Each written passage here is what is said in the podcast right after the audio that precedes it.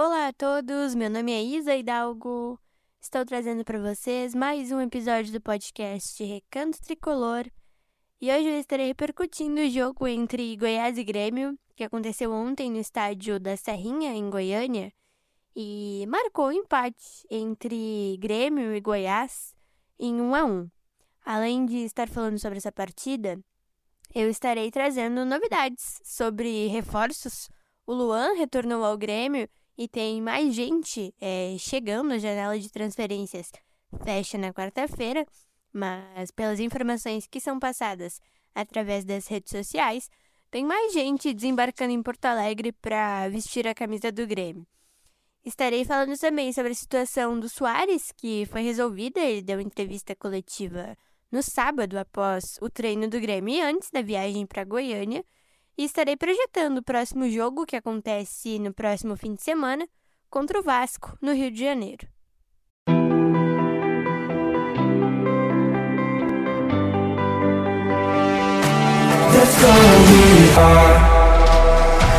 O Grêmio é a nossa vida é a alegria do nosso coração. É um sentimento inexplicável. É a nossa maior paixão. O Grêmio é o meu, o teu, o nosso imortal tricolor. É o nosso único amor.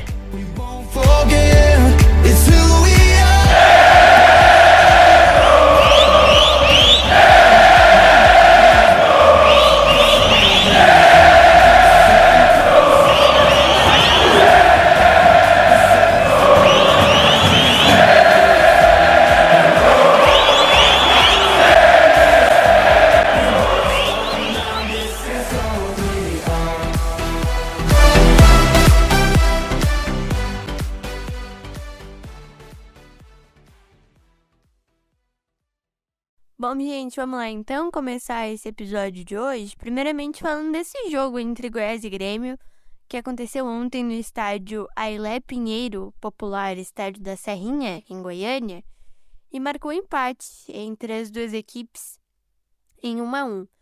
O Goiás saiu na frente, o gol foi marcado pelo Matheus Babi, jogador que passou por Atlético Paranaense, Botafogo, é, passou por times da Europa e retornou ao Brasil para jogar no Goiás, fez esse gol é, para o time de Goiânia.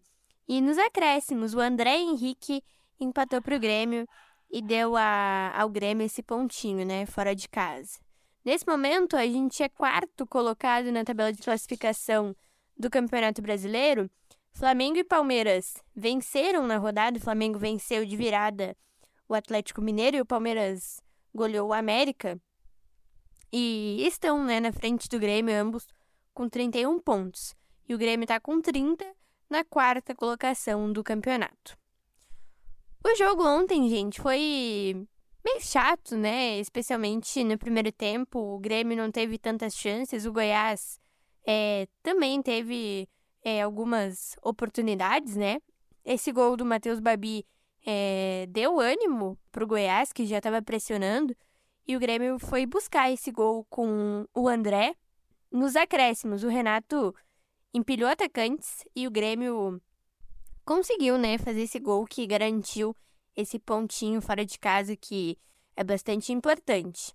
Eu, sinceramente, estava esperando que o Grêmio fosse fazer um jogo mais tranquilo, que fosse ganhar de uma forma é, fácil, digamos assim, do Goiás, mas o Goiás acabou surpreendendo, acabou pressionando o Grêmio em determinados momentos da partida e conseguiu é, fazer esse gol e conquistar esse pontinho também dentro de casa, né? Eu falei na última repercussão que o Grêmio iria com o que tinha de melhor, mas o time estava descaracterizado por alguns problemas. O Kahneman machucou a mão, ele fez cirurgia ontem, não sei exatamente quando ele retorna, mas ele acabou machucando a mão. O Carvalho e o Cristaldo é, ficaram fora por dores. E aí o Renato teve que mexer no time, né? Ele não desmanchou o seu esquema com três zagueiros, colocou Gustavo Martins, inovou ali no, no meio campo, né? Colocando o Natan, que veio do Atlético Mineiro. É, mas mais ali no decorrer do jogo ele colocou o garoto Nathan Fernandes, para tentar buscar o empate, o Renato colocou é, vários atacantes, inclusive deixando André e Soares jogando juntos, e o André acabou fazendo esse gol que garantiu esse empate em 1 a 1 O próximo compromisso do Grêmio no Campeonato Brasileiro é no próximo fim de semana. O Grêmio joga domingo, dia 6, contra o Vasco da Gama, lá no Rio de Janeiro. O Vasco que está numa situação hiper delicada no Campeonato Brasileiro, né? O Vasco subiu ano passado com o Grêmio e está na zona de rebaixamento. É o lanterna do campeonato com apenas nove pontos ganhos. O Vasco perdeu nessa última rodada para o Corinthians por 3 a 1 fora de casa e tá numa situação extremamente complicada nesse Campeonato Brasileiro. Portanto, a gente espera que o Grêmio faça um bom jogo e consiga uma vitória contra o Vasco da Gama, né? Ontem eu também esperava que o Grêmio fosse fazer um bom jogo, mas o time tinha é, mudanças, né, em relação ao time titular, até porque a gente não pôde contar com todos os nossos titulares, né? Então o time teve mudanças, mas eu esperava que o Grêmio fosse fazer um jogo mais tranquilo. O Goiás acabou surpreendendo, mas eu acredito que contra o Vasco a gente não vai ter surpresas. É, eu acho que o time vai conseguir essa vitória é, tranquilamente, até porque a situação do Vasco não tá nada fácil. Mas futebol é futebol, né, gente? Não, não dá pra. Não dá pra cravar nada, até porque no futebol tudo é possível, né? A gente pode é, chegar lá no dia do jogo e ter surpresas assim como a gente teve ontem. Eu não esperava ter tantas surpresas contra o Goiás. E isso acabou acontecendo, né? Então, é, eu espero muito que o Grêmio faça um jogo tranquilo na próxima semana. A gente vai ter, no próximo final de semana, né? A gente vai ter essa semana é, toda para poder trabalhar o time. O Renato vai poder, enfim, né, é, montar a equipe que vai para o Rio de Janeiro jogar contra o Vasco. Talvez Carbajo, Cristaldo e quem sabe o Kahneman, né, estejam de volta para compor esse esse time que vai ao Rio de Janeiro. Mas é, eu acho que vai ser tranquilo. Acho que o Grêmio vai conseguir vencer uh, naturalmente, sem surpresas. Agora eu queria falar um pouquinho sobre o Luizito Soares, que foi notícia nas últimas semanas e de todo modo ainda é, né? Porque ele concedeu entrevista coletiva no sábado antes da viagem do Grêmio à Goiânia e esclareceu algumas situações, né?